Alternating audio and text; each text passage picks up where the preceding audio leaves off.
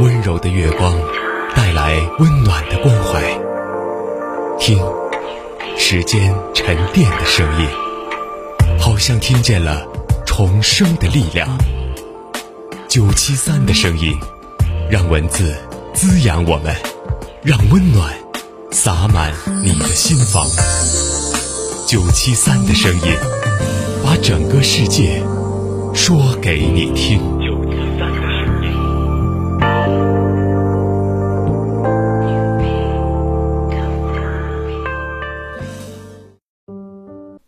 大家好，这里是九七三的声音，我是主播小牛。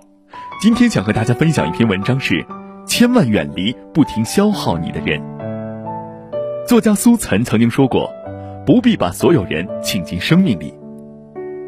人生如旅，所遇之人形形色色，对的人能够相互滋养，让彼此成为更好的人。但是有的人出现在生命里，带来的却是损耗。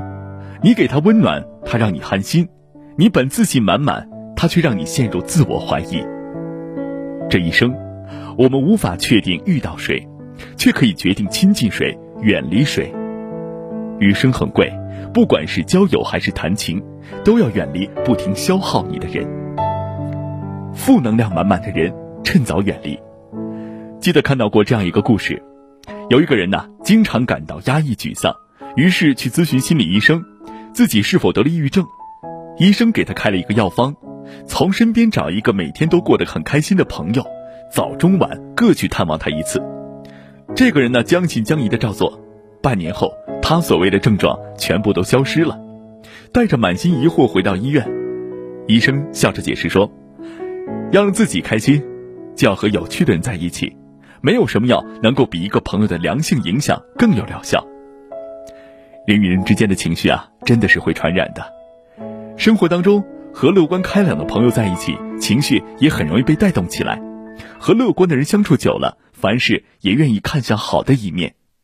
而抱有负面思维的人，看什么都不顺眼，一开口他就是抱怨。受他们的影响，身边的人也往往会变得焦虑悲观。有句话这样写：懒人会教你如何偷奸耍滑，小人会教你如何坑蒙拐骗，牌友会催你快点出牌。酒友啊，劝你不断干杯；负能量的人会告诉你世间险恶，做啥啥不行的人一万个理由。所谓蓬生麻中，不服自直，白沙在涅，与之俱黑。不要小看耳濡目染、潜移默化的力量。积极心理学之父马丁·塞利格曼在《活出最乐观的自己》一书当中写道：“面对周遭那些容易带给别人负能量的人，如果你不是一个心理医生。”不能有强大的心智去消化他的负能量，那么默默远离或屏蔽，应该是最好的选择。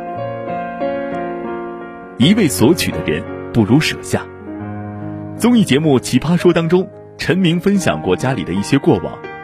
陈明爸爸出身农村，靠自己的努力啊，在城市里面安家落业。后来，经常有老家的亲戚上门找他帮忙，有的想要找一份工作，有的想要转户口，有的要求介绍对象。还有啊，借钱盖房子的，陈爸爸是一个讲旧情的人，总是尽力相帮。没有想到啊，上门的亲戚越来越多，要求也越来越多，而且啊，还理直气壮的，甚至大过年的还住在陈家，不帮忙我就不走。陈家人快崩溃了。一次呀，趁着酒劲儿，陈爸爸气得摔了酒瓶，以后啊，别再来往了，你们没我这个亲戚了。从那以后，家里终于过上清静的日子。那些万事只想依赖他人的巨婴亲戚，也学会了自己想办法解决问题。在这个世界上，没有谁欠谁的。很多时候，别人愿意帮忙是情分，不帮是本分。但在不知感恩的人眼里，却成了帮是本分，不帮是无情。愿意付出的人，即使不期待回报，但对方如果接受帮助后，觉得理所应当，甚至得寸进尺，那些再热的心。也会渐渐冷却。生活当中，那些一味索取的人，该拒绝就拒绝，该翻脸就翻脸，不要让善良没有意义的被消耗。屡教不改的人，及时放手。有人说，评价一段感情好不好，最重要的标准是，他有没有把你变成一个更好的人，更热爱自己、热爱生活的人。一段感情如果只是带来颓废、纠结、绝望，那不如及时放手，趁早结束。在某卫视一档婚姻调解栏目上，一位大姐哭诉着自己的丈夫。原来呀，夫妻俩刚结婚时一穷二白，后来凭借两人努力，家里呀电器生意越做越好，积累了丰厚的家产。于是啊，女人退出职场，一心一意照料家庭。不料这男人却出了轨。为了家庭完整，女人选择原谅，男人却辜负信任，屡次在外面暧昧不清。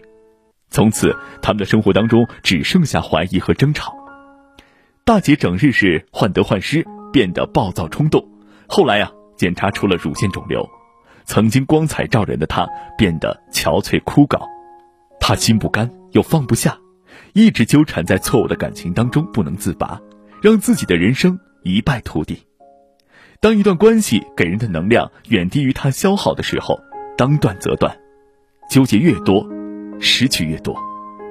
当你懂得放过自己，离开负面磁场。会发现，生活还可以云淡风轻，重新出发，而世界也只愿意拯救那些愿意被拯救的人。